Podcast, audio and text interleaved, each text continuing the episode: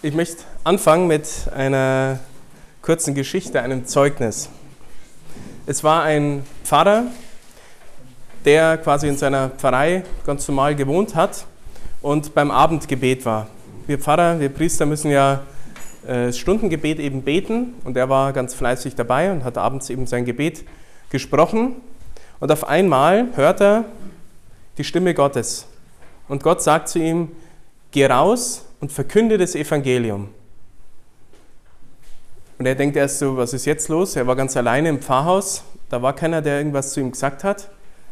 Da hat er gesagt, ah ja, das bilde ich mir jetzt so ein. Er betet weiter, wieder, geh raus und verkünde das Evangelium.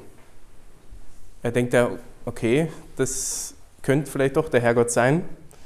Aber er ist ja ganz alleine, es war schon nachts, es war schon dunkel, so wie jetzt, und was soll ich jetzt machen? Und wieder hört er innerlich, geh raus und verkünde das Evangelium. Okay, er lacht schon so, sagt, ja, kannst probieren, aber ja, mir egal. Dann geht er raus, er war so am, an so einem Waldrand, hat er, war so im Pfarrhaus, und dann steht er draußen und sagt, ja, und jetzt? Hier ist ja keiner. Und dann hört er wieder innerlich, geh in den Wald, geh raus und verkünde das Evangelium. So, ja, okay, keine Ahnung, man soll ja tun, was Gott will, ich probiere es. Er geht in den Wald rein, so ein paar Meter, und dann, ja, jetzt und jetzt und jetzt verkünde das Evangelium. Also, ja, okay, er kommt sich schon total affig vor, aber er macht es halt. Und dann fängt er eben an, redet, ja, Gott hat die Welt geschaffen, er hat den Menschen geschaffen als Krone der Schöpfung. Der Mensch hat gesündigt, ist abgefallen von Gott, aber Gott hat den Menschen nicht allein gelassen, sondern er ist selber Mensch geworden, hat alle Sünde, den ganzen Bruch zwischen Gott und dem Menschen auf sich genommen, ist ans Kreuz gegangen, damit dieser Bruch geheilt wird. Und seitdem ist Gott und der Mensch wieder zusammen und so weiter. Also hat die frohe Botschaft quasi in Kurzversion verkündet. Und wer da noch so redet und sich ein bisschen blöd dabei vorkommt, auf einmal raschelt es über ihm im Baum und denkt, was ist jetzt los? Und dann hört es das Knacksen und und dann klettert quasi einer runter. Und dann steht irgendwann ein Mann vor ihm und sagt ihm dann, Sie wissen gar nicht, was Sie heute getan haben. Sie haben mir das Leben gerettet. Und dann erzählt dieser Mann ihm seine Geschichte und sagt, er hat irgendwie, keine Ahnung, alles Mögliche an schlimme Sachen erlebt. Und heute, dieser Tag, das war wirklich die Krönung. So schlimm war es noch nie. Und er hat gesagt, jetzt ist alles vorbei, jetzt bringt er sich um. Er fährt in den Wald und hängt sich auf. Am besten abends, dann ist es dunkel und dann sieht ihn keiner. Und dann kraxelt er auf diesen Baum hoch und auf einmal hört er, wie unten wer kommt. Da hat er gesagt, ja, jetzt warte ich noch, weil ich will ja den Mann nicht da erschrecken oder wer auch immer da kommt. Und auf einmal höre ich von der Liebe Gottes. Und ich hatte gedacht, dass mich Gott nicht liebt, dass es gar keinen Gott gibt, dass alles vorbei ist, dass ich ein hoffnungsloser Fall bin. Und auf einmal höre ich, wie Gott uns liebt und wie er mit uns zusammen sein will. Und da habe ich gemerkt, dass es die falsche Entscheidung war. Und dann ist er runtergekraxelt und erzählt es diesem Pfarrer. Und er hat dabei noch den Strick in der Hand. Und so ist es. Wenn man die Stimme Gottes hört und wenn man gehorsam ist gegenüber Gott. Ist das echt passiert? Das ist echt passiert. Ich weiß leider nicht genau wo. Es ist nicht in Europa, glaube ich, gewesen. Aber Wunder gibt's und man kann die Stimme Gottes hören. Und man muss dann aber auch tun, was er sagt. Auch wenn man sich ein bisschen zum Affen machen muss. Es ist ein krasses Beispiel, aber wir sehen zwei Sachen davon. Wir können zwei Sachen lernen, auch wenn es so krass ist und wir sagen, oh Gott, ich werde ja nie die Stimme Gottes so hören. Zwei Sachen, nämlich was es heißt zu beten. Ich glaube, wir alle haben schon mal was über das Gebet gehört. Wir haben es gerade auch gemacht in der Hochform, in der Eucharistiefeier, in der Liturgie. Aber in diesem Beispiel, in dieser Geschichte kommen beide Formen, beide Richtungen des Gebets vor der Pfarrer quasi, der da betet, sein Gebet verrichtet. Und es ist diese Richtung. Ihr könnt es mitmachen, ein bisschen interaktiv, dass wir nicht einschlafen. Das ist die eine Richtung beim Beten. Wir reden zu Gott. Aber die meisten vergessen die andere Richtung. Die meisten erwarten, dass Gott uns zuhört, aber wer erwartet, dass er auch antwortet? Und es ist diese Richtung. Gott antwortet uns. Und das ist das, was so vergessen wird und wozu ich, glaube ich, hier eingeladen wurde, um ein bisschen was darüber zu erzählen. Nicht, weil ich da irgendwie Experte bin, ich bin auch nur ein normaler Gläubiger, aber weil ich wenigstens probiere, schon ein paar Jahre Gottes Stimme zu hören. Und dazu mag ich ganz kurz äh, eine Grundlage legen. Ich hoffe, das ist eh allen klar, aber ähm, als Pfarrer muss man immer ein bisschen tun, wie wenn man was weiß und das will ich ja auch tun. Nämlich, ähm, was wir als Kirche glauben, ähm, aus was die Welt besteht und vor allem wir Menschen. Es gibt nämlich, da, naja, geht so auch, ähm, zwei Bereiche. Das, man könnte sagen, ist die Welt, ist unsere Erde. Oder anders gesagt, das ist der natürliche Bereich. Das ist der Bereich, äh, den wir wissenschaftlich erfassen können, den wir mit unseren Sinnen wahrnehmen können. Das ist die Natur. Aber es gibt auch diesen Bereich, den die Welt eben nicht kennt oder nicht kennen will. Oder wenn, dann eher so im esoterischen Bereich oder so. Das ist der andere Bereich, der übernatürliche Bereich. Das ist das, was wir nicht mit den Sinnen wahrnehmen können, nicht wissenschaftlich irgendwie erfassen können. Also das eine die Natur und das andere die Übernatur. Und was hat das mit uns zu tun? Wir stehen da mittendrin. Wir selber bestehen aus beiden Teilen. Wir sind quasi zusammengesetzt aus beiden Teilen. Das könnte man auch illustrieren. Ich krieg's nicht ganz hin, aber egal.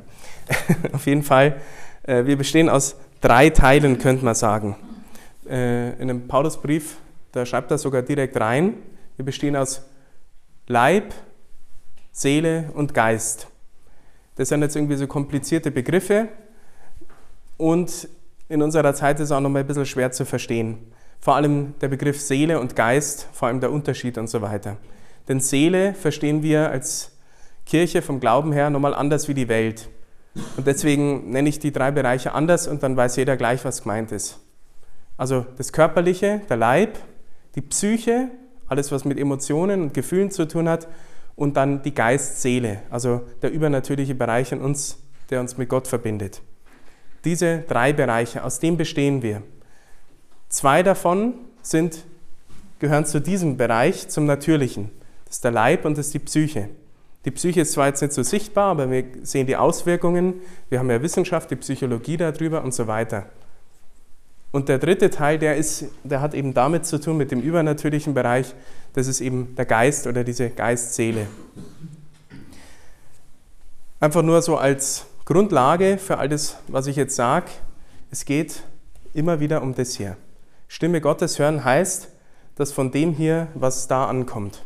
Also von Gott, der im übernatürlichen Bereich ist, er ist, äh, er ist Geist, er ist nicht sichtbar, er hat keinen Körper, aber trotzdem können wir im natürlichen Bereich, eben mit unseren inneren Sinnen, könnte man sagen, äh, gibt es Möglichkeiten, ihn zu hören und zu verstehen.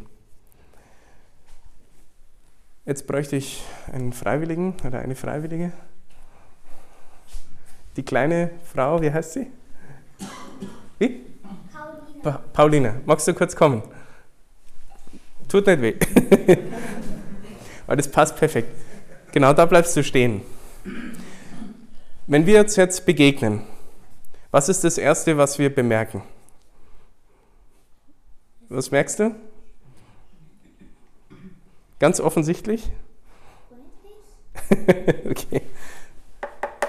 Dieses Teil hier, das steht zwischen uns. Oder? Wenn du jetzt noch kleiner wärst oder ich, dann würden wir uns gar nicht sehen. Danke, das war's schon. so ist es, wenn wir Gott begegnen. Was ist das Erste, was mir auffällt oder was mir kommen kann im Gebet, was ich vielleicht höre oder sehe oder irgendwie bemerke, wenn ich wirklich mit Gott eine Begegnung habe? Vielleicht sogar heute Abend in der Eucharistie, vielleicht in der Beichte, vielleicht sogar gerade eben in der Messe bei der Kommunion. Wir kommen quasi, das hat mal irgendein Heiliger gesagt, ich weiß leider nicht mehr wer, der hat gesagt, Gebet ist von Angesicht zu Angesicht mit Gott in der Dunkelheit. Das finde ich ein wunderbares Bild, weil sie so nah sind wir mit ihm zusammen, aber im Dunkeln. Und manchmal schaltet er das Licht ein, haben wir ein bisschen Erleuchtung vom Heiligen Geist. Und das Erste, was wir sehen, ist das, was zwischen uns steht. Das kann die Sünde sein. Die Sünde trennt uns von Gott und Gott will, dass das sichtbar wird, damit er es aus dem Weg räumt. Also dieser Kanal, ich habe ja vorhin in der Predigt da schon drüber geredet, der Kanal zu Gott oder diese direkte Begegnung mit Gott kann behindert sein, zum Beispiel durch die Sünde. Aber es kann auch was anderes sein, tiefe Verwundungen, die wir haben. Dass wir irgendwie was Schlimmes erlebt haben, dass wir vielleicht ein komisches Bild von Gott haben. Dass es irgend so ein alter komischer Mann ist, der sich nicht für mich interessiert oder der ganz streng ist und immer schaut, dass ich alles richtig mache. Das steht zwischen mir und Gott, weil so ist Gott gar nicht. Oder eben, dass ich ja, irgendwie schlimme Kindheit hatte oder irgendein traumatisches Erlebnis. Das kann sein, dass mich das so blockiert, dass es mich sogar von Gott blockiert. Und deswegen mögen die Leute nicht das tiefe Gebet in der Stille. Vielleicht nicht bewusst, jetzt wisst vielleicht bewusst, äh, warum. Es kann unbewusst sein, dass ich ahne, oh Gott, da ist so ein tiefer Graben zwischen Gott und mir, da ist so was Großes, was dazwischen steht. Und das könnte dann auf einmal hochkommen. Und deswegen hat man teilweise wirklich eine Befürchtung davor, mal wirklich in die Stille zu gehen, wirklich in die Anbetung zu gehen, wirklich von Gott, äh, von Angesicht zu Angesicht mit Gott.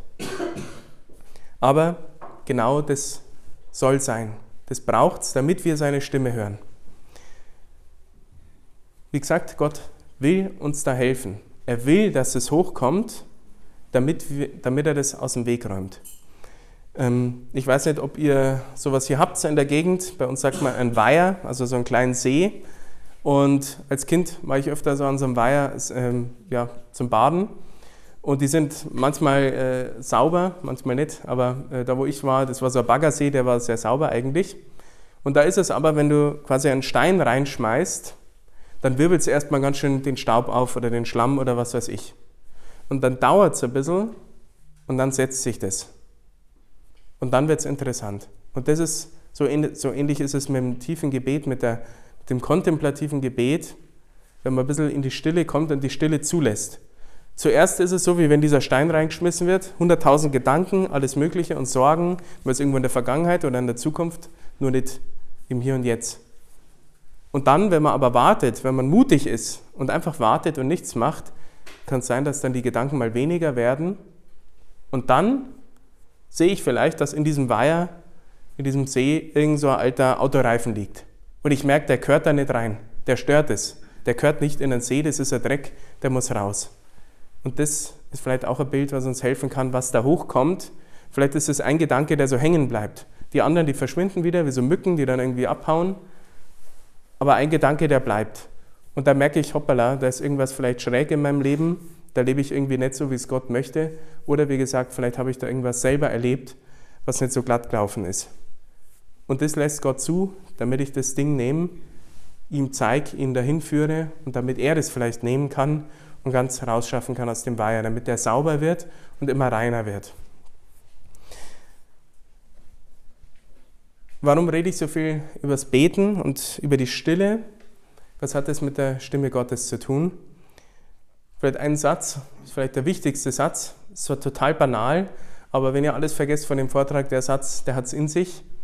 Die Stille ist die Voraussetzung fürs Hören. Ist logisch. Wenn Lärm ist, wenn jetzt hier irgendeine Musikanlage wäre, volle Pulle aufgedreht, dann könnte ich hier sagen, was ich will, kein Mensch wird was hören. Wir brauchen eine gewisse Stille, damit wir was hören. Und genauso ist es in uns. Wir brauchen in uns diese Stille, damit wir Gottes Stimme hören. Weil Gott redet auf jeden Fall zu uns, aber es ist sehr leise. Es ist beständig, aber leise und alles Mögliche spricht dagegen und ist sehr laut. Und was kann dieser Lärm sein? Das kann eben ein ungeordneter Alltag sein. Irgendwie Stress, dass ich irgendwie nicht klarkomme, dass ich meine Prioritäten nicht richtig setze. Dadurch mache ich mir teilweise sogar unbewusst selber Stress. Es kann eben ein geistlicher Zustand sein, dass ich irgendwie getrennt bin von Gott. Ist klar, wenn ich weg bin von Gott, überhaupt nicht, also wie ich es vorhin gesagt habe, wenn der Herrgott mir egal ist und auf einmal komme ich zu ihm und will ihn hören und jetzt sofort, das braucht ein bisschen Vorbereitung, das braucht ein bisschen mehr Beziehung, dass man sich versteht. Oder es können auch Gefühle sein, die dazwischen stehen. Vielleicht noch ein Bild. Wer kennt sich ein bisschen mit Mathematik aus? Hoffe ich, hat jeder mal irgendwie in der Schule gehabt. Ich war ganz schlecht in Mathe, aber das kriege ich noch hin. Ähm, ein Graph, das ist die Zeit und das hier ist die Intensität oder der Einfluss. Und da gibt es jetzt das hier. Das sind die Gefühle. Positiv oder negativ, das ist egal. Und so sind Gefühle. Die kommen und die gehen und die sind extrem laut und auf einmal am nächsten Tag wieder komplett weg. Kennt jeder, dieses Auf und Ab der Gefühle. Die Intensität sehr groß, der Einfluss sehr groß. Und dann gibt es aber das hier, das ist ganz leise, die Intensität ist nicht so groß, aber wir sehen, es ist beständig. Das ist die Stimme Gottes. Man könnte es vielleicht auch anders sagen, mit einem anderen Bild. Das ist so die, die Stimme des Bauches. Man sagt zwar immer, das hört sich immer ganz nett an, man soll auf sein Bauchgefühl hören, aber genau das ist das Gefährliche, weil der Bauch, der schwankt ganz schön. Allein schon beim Hunger, da sind wir nicht mehr Herr unserer Sinne, sind wir nur noch gepolt aufs Essen oder sonst wie. Und da könnte man sagen, das ist die Stimme des Herzens. Gott spricht in unserem Herzen ganz sanft, dieses sanfte Säuseln, wie wir es haben beim Propheten, aber es ist beständig. Und ich habe immer gedacht, mir wurde das auch erst erklärt, ähm, und ich habe immer gedacht, wann habe ich mal die Stimme Gottes gehört? Bei mir war das gerade die Frage mit der Berufung, dass ich Priester werden soll, ins Kloster gehen soll oder nicht. Ähm, das war so das Ding, wo ich wirklich gesucht habe nach der Stimme Gottes. Was will er eigentlich von mir? Und ich habe dann so überlegt, wann war denn das, die paar Male, wo ich zum Glauben gekommen bin, wann war denn das, wo ich mal die Stimme Gottes gehört habe? Und das waren immer solche Abende zum Beispiel wie heute oder so Wochenendveranstaltungen mit dieser Jugendgemeinschaft, wo ich war, oder mal auf so einer Wallfahrt und so weiter und so fort, so Veranstaltungen, so Events. Und ich habe immer gedacht, so ähnlich wie dieses Bild, ich muss mich irgendwie quasi gefühlsmäßig irgendwie so hochkatapultieren und da höre ich dann die Stimme Gottes. Also wenn ich so ganz im Glauben bin, das ganze Wochenende und so, dann habe ich doch mal irgendwie die Stimme Gottes gehört. Das ist komplett falsch. Natürlich hatte ich da schöne Gefühle und das war auch toll, diese Wochenenden, und das empfehle ich jedem, wenn es sowas gibt, alles wahrzunehmen. Aber wo ich nochmal tiefer nachgedacht habe und wo mir dieses Bild eigentlich erklärt worden ist, habe ich verstanden, wann an diesen Wochenenden oder wann bei diesen Events war denn das, wo ich die Stimme Gottes gehört habe. Das war eben nicht gerade, wo der Lobpreis super war und, und wo ich da gestanden bin und ganz erfüllt war. Es war meistens, und das passt zu heute, auf die Nachtanbetung. Es waren die ganz stillen Momente oder wo, wo die Musik ganz ruhig war. Und da habe ich mich dann quasi mal nicht irgendwie auf den Text oder irgendwas konzentriert, sondern mal ganz auf Jesus. Dann wurden auch die Lichter dunkel gemacht, nur noch die Monstranz, nur noch das Allerheiligste erleuchtet oder so. Also auch optisch nicht viele Ablenkungen. Und da war ich ganz auf ihn fokussiert. Und dann war es manchmal, dass er langsam angeklopft hat bei mir und mich gefragt hat, wie schaut es aus? Willst du dein Leben mir ganz hingeben? Und dann habe ich erkannt, eigentlich sind es diese Momente, quasi wenn die Gefühle fast weg sind, ganz still werden, da merkt man, dann gibt es hier die Berührung, dann ist es so leise, dass sogar die Stimme Gottes ein bisschen lauter ist als diese Gefühle. Ganz wichtig. Also wer die Stimme Gottes hören will, der braucht Stille, der braucht Ruhe. Und nicht nur zwei Minuten irgendwie, sondern immer mal wieder. Und je regelmäßiger man das einübt im Alltag, desto besser funktioniert es in Anführungszeichen. Es funktioniert natürlich nicht, also man kann Gott nicht auf Knopfdruck hören, aber man kommt in so eine innere Haltung der Ruhe. Aber wie gesagt, Gott hilft einem auch, indem er erstmal Sachen zeigt, die man da aus dem Weg räumen muss. Was hören wir denn? Oder nochmal allgemeiner, woher kommt denn das, was wir dann hören? Also man hört auf jeden Fall sowas, irgendwie die Stimme Gottes oder jedenfalls irgendwas Innerliches oder diesen einen Gedanken, der so ein bisschen stehen bleibt. Und es kann drei Quellen haben. Das ist ganz wichtig. Die Stimmen, die man so hört, auch im Alltag, äh, die muss man unterscheiden. Nennt man die Unterscheidung der Geister. Wo kommt es her? Und da gibt es quasi drei Quellen, wo das Ganze herkommen kann. Das erste kann sein, es kommt von mir selber. Wenn ich zum Beispiel einen Mörderhunger habe, und gehe dann ins Gebet, eine Stunde in die Anbetung und ich höre quasi das Bauchgrummeln, aber das meine ich gar nicht, sondern innerlich und sage Gott, quasi ich bin offen für dich, sag mir, was du willst. Und auf einmal sehe ich langsam dieses Eiscafé vor mir und da kommt der Kellner mit einem wunderbaren Cappuccino und am Eis und was weiß ich. Dann ist es eher, weil ich vielleicht einen Hunger habe. Ist nicht unbedingt, dass Gott mir sagt, geh ins nächste Eiscafé und ess was, sondern Also, so ein billiges Beispiel, aber das ist eher dieses Ding. Oder wenn man einsam ist, sieht man auf einmal die Traumfrau oder was weiß ich was alles. Muss nicht unbedingt sein, dass es von Gott kommt. Es ist oft, dass es von mir ist. Oder so gefärbt von mir.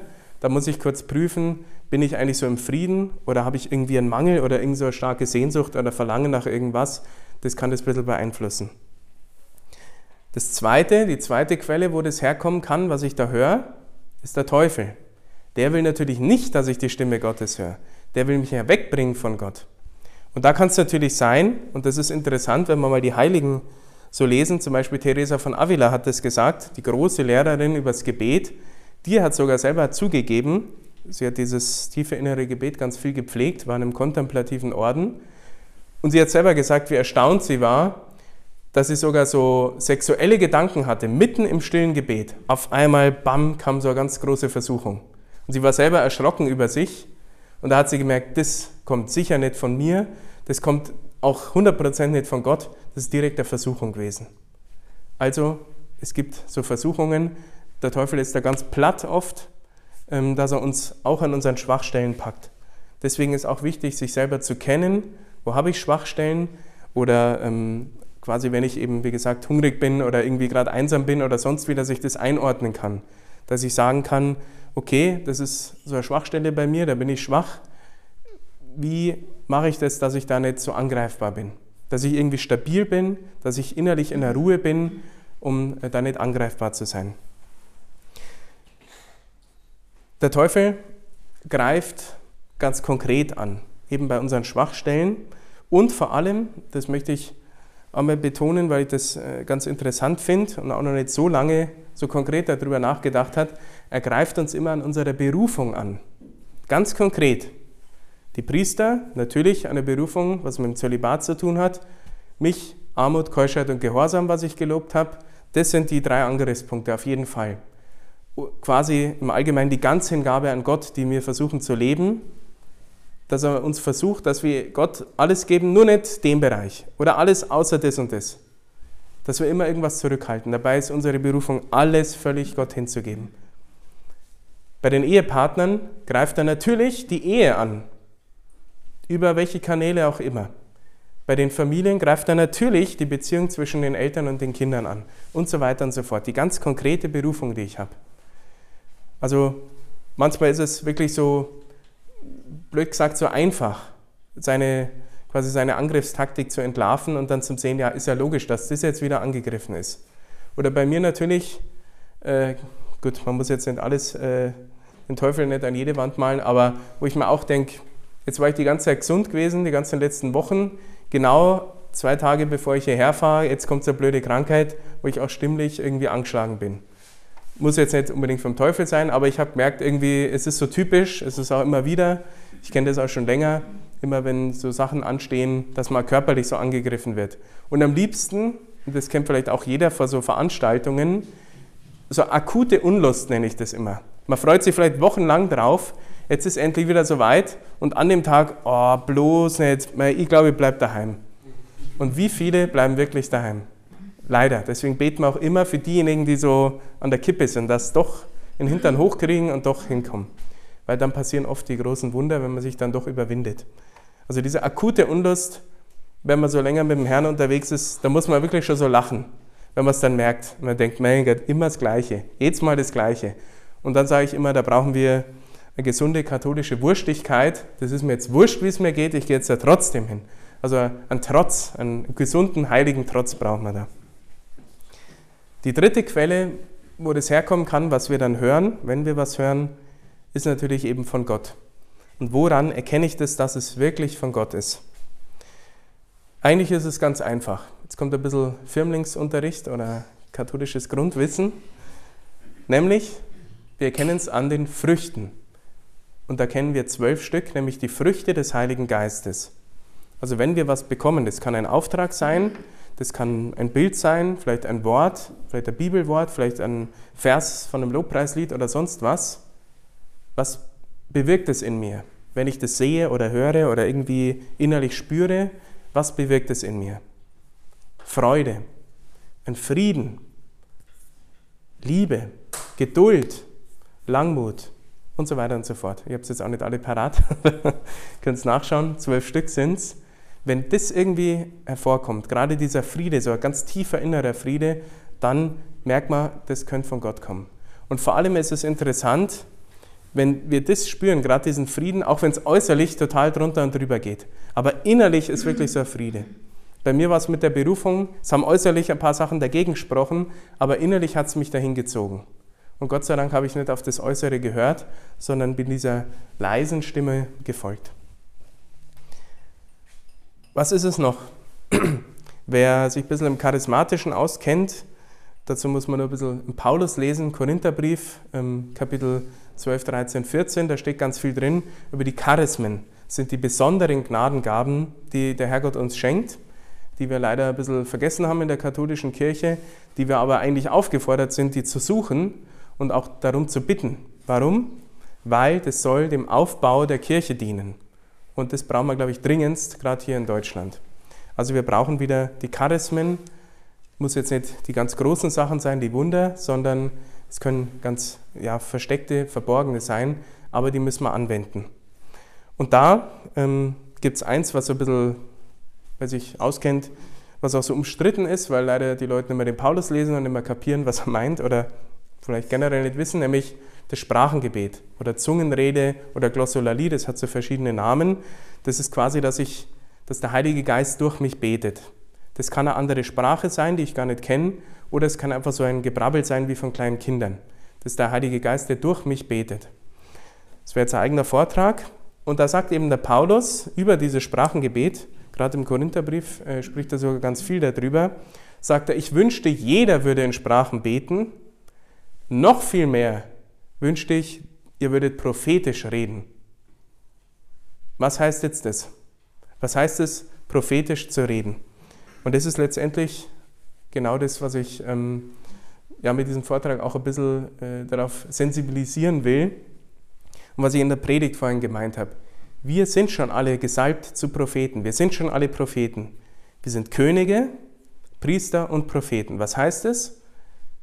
König, weil wir haben einen König, den König der Könige und wir sind seine Kinder. Also wir sind quasi Königskinder. Ohne Gott sind wir Sklaven. Sklaven der Sünde, weil wir getrennt sind von Gott. Wir sind zu Königen gesalbt. Das zweite, Priester.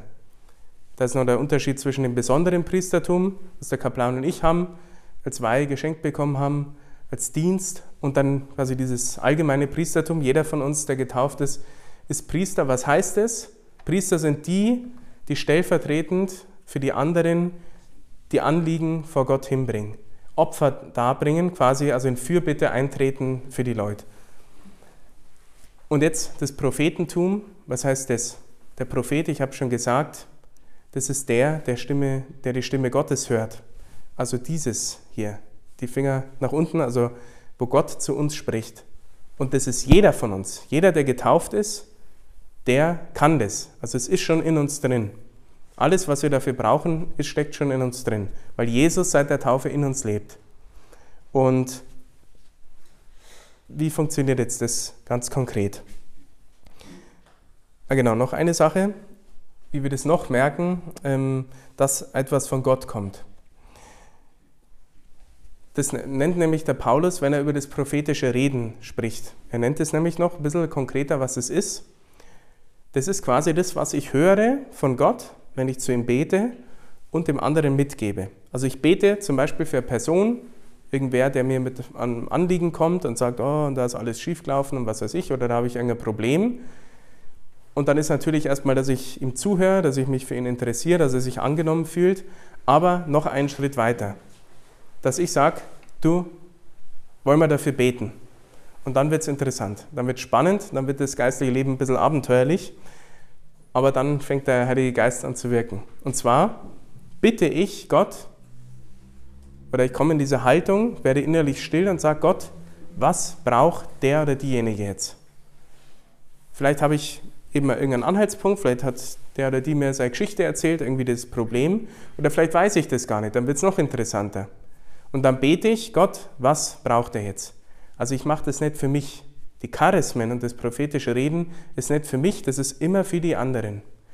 Und der Paulus nennt es, und diese Begriffe können wir uns merken, prophetisches Reden ist immer aufbauend und ermutigend. Das ist niemals, da macht man niemals Druck oder ich mache nie Angst oder Panik oder sonst was. Weil, denken wir an die Früchte des Heiligen Geistes. Panik, Angst, Streit und so weiter, das sind die Früchte des Fleisches. Das ist das, was der Teufel will. Also daran kann man es auch ganz klar erkennen als eine Versuchung. Also wenn ich dafür wen bete und kriege irgendwie komische Sachen, dann merke ich selber schon, uh, weiß ich nicht, was der jetzt davon hält. Oder ich merke, boah, mir fällt ein, der Herr ist mein Hirte, nichts wird mir fehlen. Auf einmal fällt mir dieser Satz ein von Psalm 23 und dann sage ich ihm das. Ich glaube, ich habe das gehört, hilft dir das? Und dann sagt er, oh ja, ich habe mich so alleine gefühlt, ich habe gemeint, mir fehlt irgendwas, äh, ich bräuchte alle möglichen Dinge und jetzt sagst du mir genau diesen Vers, wunderbar. Das ermutigt, das baut ihn auf. Und dann wissen wir, boah, das war jetzt prophetisches Reden. Das müssen gar nicht meine Worte sein, eben es kann was aus der Bibel sein. Es kann aber auch was sein, äh, was, was mir gerade einfällt.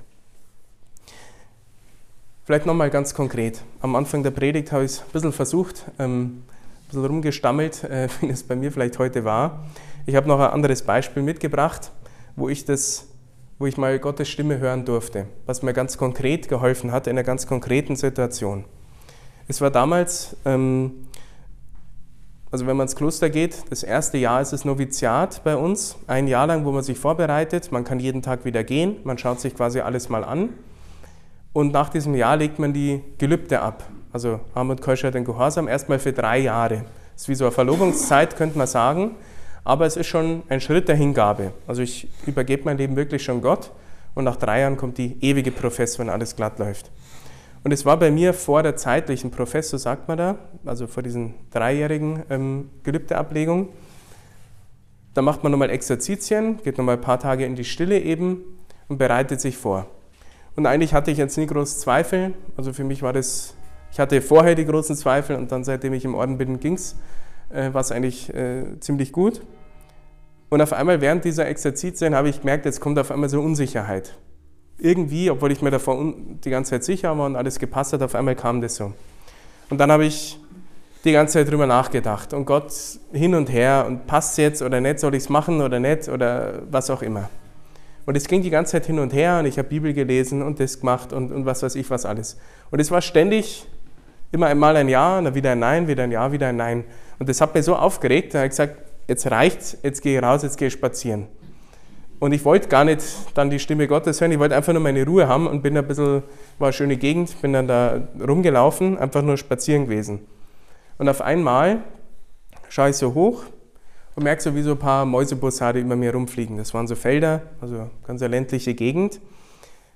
Und ich mag gern Greifvögel, die habe ich immer schon gern gehabt, deswegen habe ich da so hingeschaut, habe mich da gefreut, dass ich die sehe. Und wo ich dann genauer hinschaue, sehe ich, dass es quasi zwei Jungvögel sind, die so miteinander kämpfen. Sind immer weiter auseinandergeflogen und dann so im Sturzflug wieder aufeinander. Die haben so spielerisches Kämpfen geübt. Das machen die quasi, äh, die Geschwister kämpfen so ein bisschen zum Spaß und dabei üben die quasi ihre Fähigkeiten äh, ja, zum, zum Kämpfen, zum, äh, zum Jagen. Und das fand ich so interessant, da ist richtig abgegangen über mir, das war ganz interessant. Und auf einmal sehe ich, wo die wieder so auseinanderfliegen, ganz weit oben drüber, also wirklich war nur noch so, so ein kleiner Punkt oben drüber, sehe ich, das war wohl die Mama oder der Papa, also der, der Altvogel, der so in der Therme ganz sanft über dem geschwebt ist. Und da habe ich dann langsam gemerkt, ich glaube, der Herrgott will mir irgendwas darüber damit sagen. Also über Bild aus der Natur. Obwohl ich es gar nicht wollte. Also ich habe ja gar nicht gesucht in dem Moment, aber ich habe dann gemerkt, über das bin ich gestolpert in meiner Wahrnehmung und habe gemerkt, anscheinend irgendwas will mir der Gott sagen. Und habe dann überlegt, was, was bedeutet denn dieses Bild? Und habe gemerkt, dass es wirklich was mit mir zu tun hat. Bei mir war es quasi so, dieses Kämpfen von den Jungvögeln, das waren so meine ganzen Gedanken und mein Herumgewurstel im Kopf und dieses Durcheinander. Und bei den Jungvögeln ist es ja dann so, die sind ja da angreifbar. Wenn der Feind kommt, also sich irgendein anderer großer Greifvogel oder wie auch immer, die kriegen das ja gar nicht mit, weil die so beschäftigt sind, so abgelenkt aber macht gar nichts, weil über dem schwebt quasi der Altvogel und wenn irgendwas ist, ist der Blitz schnell da oder lässt einen, einen, einen Schreier los und dann wissen die sofort Bescheid, oh, jetzt müssen wir weg, jetzt ist er Gefahr. Und da habe ich gemerkt, dass Gott mir quasi dadurch sagt, du, kein Stress. Ich bin über dir, ich halte quasi meine Hand über dir, ich passe auf dich auf, egal was du jetzt machst. Und wenn du diese Gelübde ablegst, dir kann nichts passieren, weil ich bin da. Das ist ein ganz einfacher Gedanke gewesen, aber hab, ich habe so einen Frieden gehabt in diesem Moment und dann war es ganz glatt. Dann habe ich überhaupt kein Problem mehr gehabt. Dann waren die letzten zwei Tage der Exerzitien schön, weil ich muss dann immer viel rumdenken und habe es einfach genossen. Also über so etwas ganz Einfaches hat Gott zu mir gesprochen. Und das kann jeder von uns. Das ist wirklich ganz einfach. Ähm, vielleicht noch so ein Bild, wie das eben bei uns selber ist, gerade mit, mit dieser Gabe der Prophetie oder mit diesen, dieser Berufung zum Prophetentum. Man kann sich vorstellen, durch die Taufe haben wir das alles schon bekommen, auch die Charismen und was weiß ich, alles Besondere auch, steckt schon in uns drin. Aber das ist oft wie auf Standby. Und jeder weiß das, beim Standby am Fernseher, ich muss nur auf die Eins drücken, zack, ist alles da. Oder ich muss nur den Laptop aufklappen und schon ist alles parat.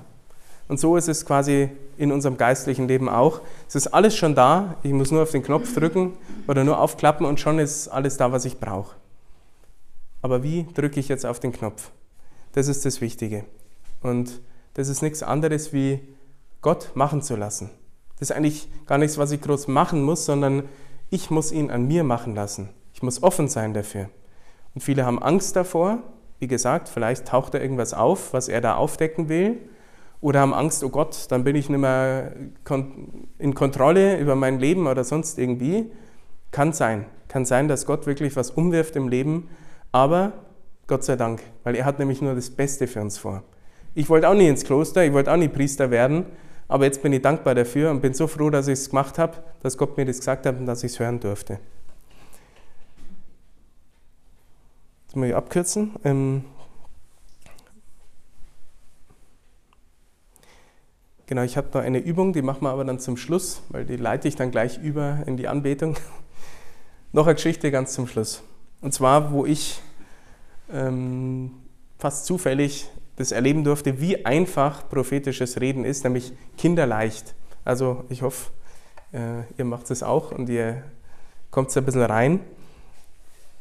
Ich war vor, also in der Corona-Zeit, äh, ich mache so Aushilfen in dem Verein rund um unser Kloster rum. Ich bin jetzt selber nicht direkt in der Pfarrseelsorge. Ich mache lauter so spezielle Sachen und fahre mal schnell nach Wolfsburg oder solche Sachen.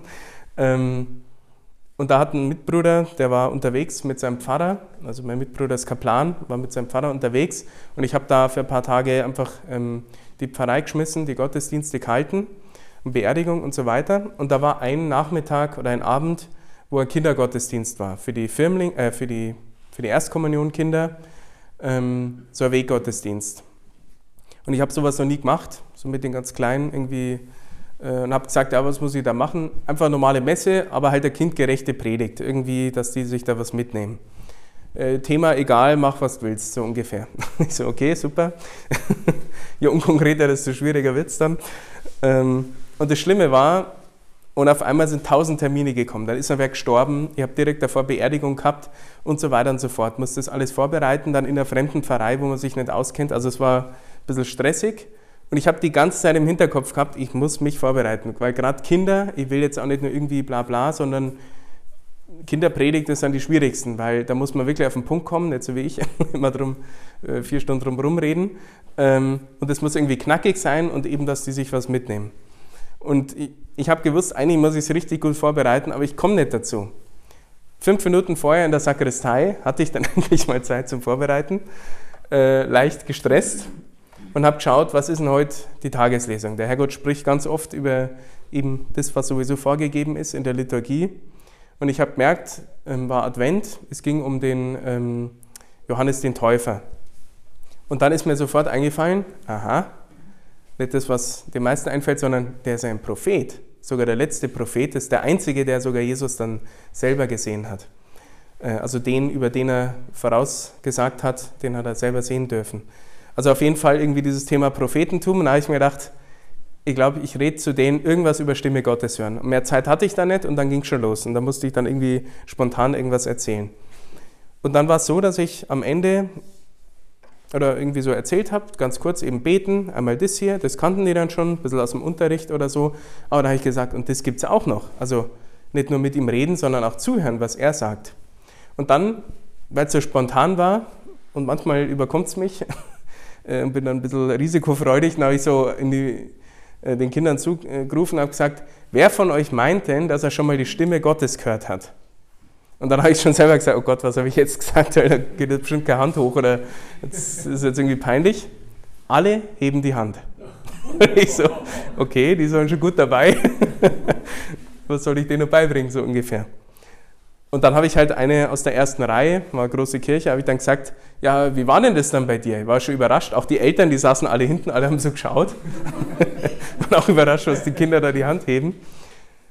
Und hat dann eine ähm, aus der ersten Reihe, einfach irgendeiner habe ich da rausgegriffen, hat gesagt, kannst du mir sagen, wie war denn das? Was hat er denn gesagt? Und diese Worte, nach allen Regeln der Unterscheidung der Geister und der Bibel und der Kirchenlehre und was weiß ich was, das sind echte prophetische Worte und die möchte ich euch am Ende mitgeben. Und ihr merkt, die sind super einfach, aber das ist echt von Gott. Also ich habe da wirklich Tränen in den Augen gehabt, wo die das gesagt hat, in ihrer lustigen Art. Ähm, so ein kleines Mädchen hat sie gesagt, ja, sie war beim Abendgebet, irgendwann vor kurzer Zeit, und hat da gebetet und auf einmal hat Jesus zu ihr gesagt, mach dir keine Sorgen, hab keine Angst, alles wird gut. Amen. Und das ist so gut. Und das ist prophetische Rede.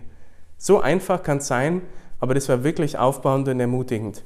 Und ich habe richtig gemerkt, es war Stille in der Kirche. Ich habe es nochmal wiederholt für alle, dass es dass jeder gehört hat. Und seitdem habe ich diese Worte nicht mehr vergessen, sogar bis jetzt. Immer wieder kommen die mir, gerade wenn ich mir Sorgen mache, wenn es irgendwie drunter und drüber geht. Mach dir keine Sorgen, hab keine Angst, alles wird gut. Amen. Und jetzt noch die Übung. Ähm, genau, die Hausaufgabe. Genau. Ich gebe immer gerne Hausaufgaben. ich bin zwar kein Lehrer, aber man darf es trotzdem machen. Ähm, aber es ist eine coole Hausaufgabe, vielleicht die coolste eures Lebens, ähm, vielleicht die, die euer ganzes Leben durcheinander bringt, aber wirklich heilig macht. Und zwar äh, die Hausaufgabe, einmal hinzuhören auf die Stimme Gottes. Und zwar, wie geht es? Überlegt euch jetzt einmal einen Moment lang irgendein Anliegen von euch, irgendeine Entscheidung, die ihr treffen müsst, irgendeine Sorge, die ihr habt, irgendwas Wichtiges, vielleicht irgendeine Frage, die ihr schon lange habt an Gott an die Kirche oder sonst irgendwie, irgendwas, was euch so am Herzen liegt. Einfach ein paar Sekunden überlegen.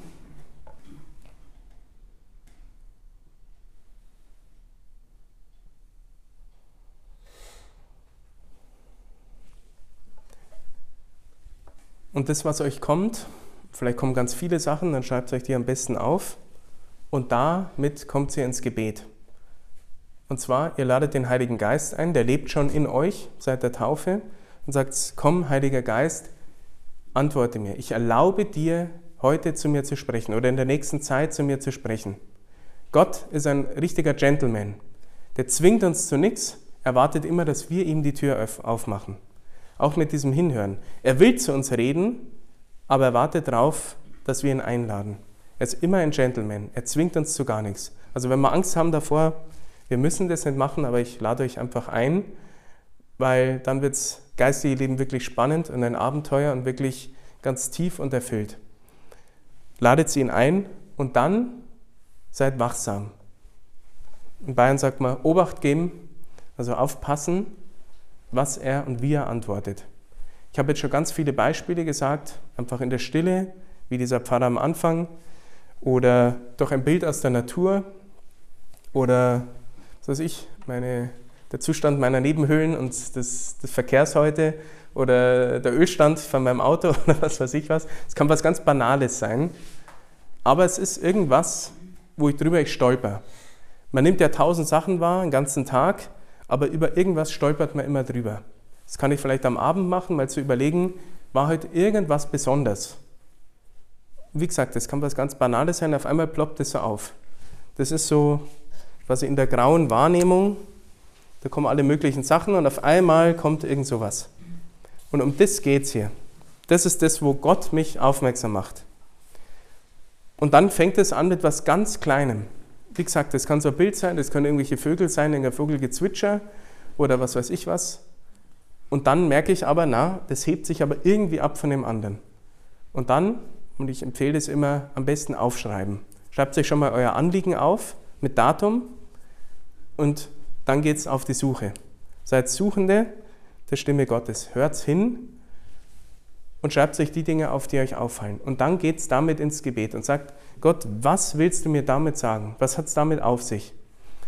Das kann eben was Einfaches sein, eine Bibelstelle, wo er quasi direkt antwortet. Oder ich weiß nicht, ob es heute Bibelstellen gibt zum Ziehen, zum Beispiel, sowas kann das sein.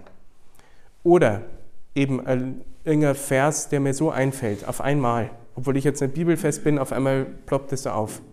Oder ein Vers eben von irgendeinem Lied, einem Lobpreislied, irgendeinem Kirchenlied.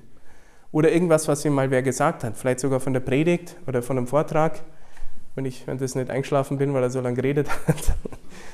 Irgend sowas. Oder vielleicht irgendwas aus der Natur. Wie gesagt, mit dem Bushahn, ich musste nochmal eine Stufe tiefer nachdenken. Nicht nur das Bild, sondern was hat es damit auf sich. Oder es kann ein Prozess sein, dass ich sehe, zum Beispiel, was weiß ich, eine Blume, die irgendwie ähm, noch zu ist, die Blüte, und auf einmal geht die auf. Und dann überlege ich, was soll das bedeuten? Was willst du mir sagen, Gott, damit? Vielleicht bin ich noch verschlossen, verkrampft, aber Gott hat Wunderbares mit mir vor. Erst wenn die Blüte offen ist, dann bringt sie ihre Schönheit raus, die Fruchtbarkeit und so weiter und so fort. Irgend sowas in die Richtung. Und wir merken dann eben anhand der Frucht, also diesen Frieden, wo wir merken, jetzt, jetzt geht es richtig los. Jetzt wird es interessant, jetzt hat es ganz tief was mit mir zu tun, vielleicht mit meinem Leben und eben genau mit meinem Anliegen. Und das ist quasi Stimme Gottes hören, Prophet sein, vielleicht für sich selber. Damit fängt es meistens an und dann kann ich es irgendwann auch mal probieren für wen anders. Und dann mache ich es genauso. Ich nehme mir kurze Zeit, sage Gott, ich bete heute für den und den oder die und die. Weil die hat sich mir anvertraut, die hat irgendein Problem, hat gesagt, ich soll für sie beten. Okay, dann bete ich für sie. Und ich höre hin und mache das Gleiche für diese Person. Und dann kann es eben sein, dass ich nicht genau weiß, was es bedeutet, aber die Person weiß es vielleicht ganz konkret. Und dann kann ich zu dir hingehen und sagen, du, das hört sich total bescheuert an, aber ich glaube, Gott hat mir was gesagt für dich. Wollen wir zusammen überlegen, was es bedeutet? Und so weiter und so fort. So kann das eben sein. Ruhig ein Risiko eingehen, sonst bleibt das Leben langweilig. Wir müssen so einen Schritt tun, vielleicht viele Schritte tun, immer wieder raus aus dem, was, uns, was wir gewohnt sind. Wie gesagt, es ist gar nicht so schwierig und es ist auch nicht so schlimm. Wir dürfen auch Fehler machen. Es ist nie, dass Gott einmal was sagt und, ah, jetzt hast du es nicht verstanden, Chance vorbei, jetzt ist alles vorbei. Er spricht immer die ganze Zeit, beständig zu uns. Wir müssen immer mal wieder in die Ruhe kommen, in die Stille, um ihn zu hören. Und Gott spricht über Bestätigungen und Übereinstimmungen. Es ist nicht so, dass er nur einmal irgendwas zu mir sagt, sondern immer mal wieder. Deswegen aufschreiben. Ich habe selber seit vielen Jahren so ein geistiges Tagebuch. Auch das mit meiner Berufung war natürlich ein großes Anliegen. Und dann habe ich gesucht. Und immer wieder, das ging in ziemlich schneller Zeit, innerhalb von ein paar Monaten, hat er ganz oft, ganz konkret über verschiedenste Kanäle genau mir Bestätigung gegeben, dass er genau das mit mir vorhat. Und dann, irgendwann, muss ich aber trotzdem noch den Sprung ins Wasser tun, doch den Schritt den Hintern hoch aus, aus der Couch und das tun. Und so ist es eben nicht nur einmal, sondern er spricht immer wieder. Und das ist eigentlich diese Beziehung, zu der er uns einlädt. Eine Beziehung ist nicht, oder wer verheiratet ist, weiß, wenn ich nur einmal mit meinem Partner rede, ja gut, dann die Beziehung hält nicht lang. Ich muss immer wieder mit ihm reden und äh, immer wieder auch einen nächsten Schritt tun und so weiter. Also überlegt euch das Anliegen und am besten geht es eben in der Anbetung. Das ist der Ort für uns, ähm, wo wir in die Stille kommen können, ein bisschen Musik, dann auch später noch in ganz in Stille und dann einfach mal hinhören, vielleicht auch Bibelstelle nehmen und so weiter, und einfach mal ausprobieren. Wie gesagt, wir dürfen Fehler machen, wir sind nicht perfekt, das braucht auch Übung, aber Gott wird uns antworten.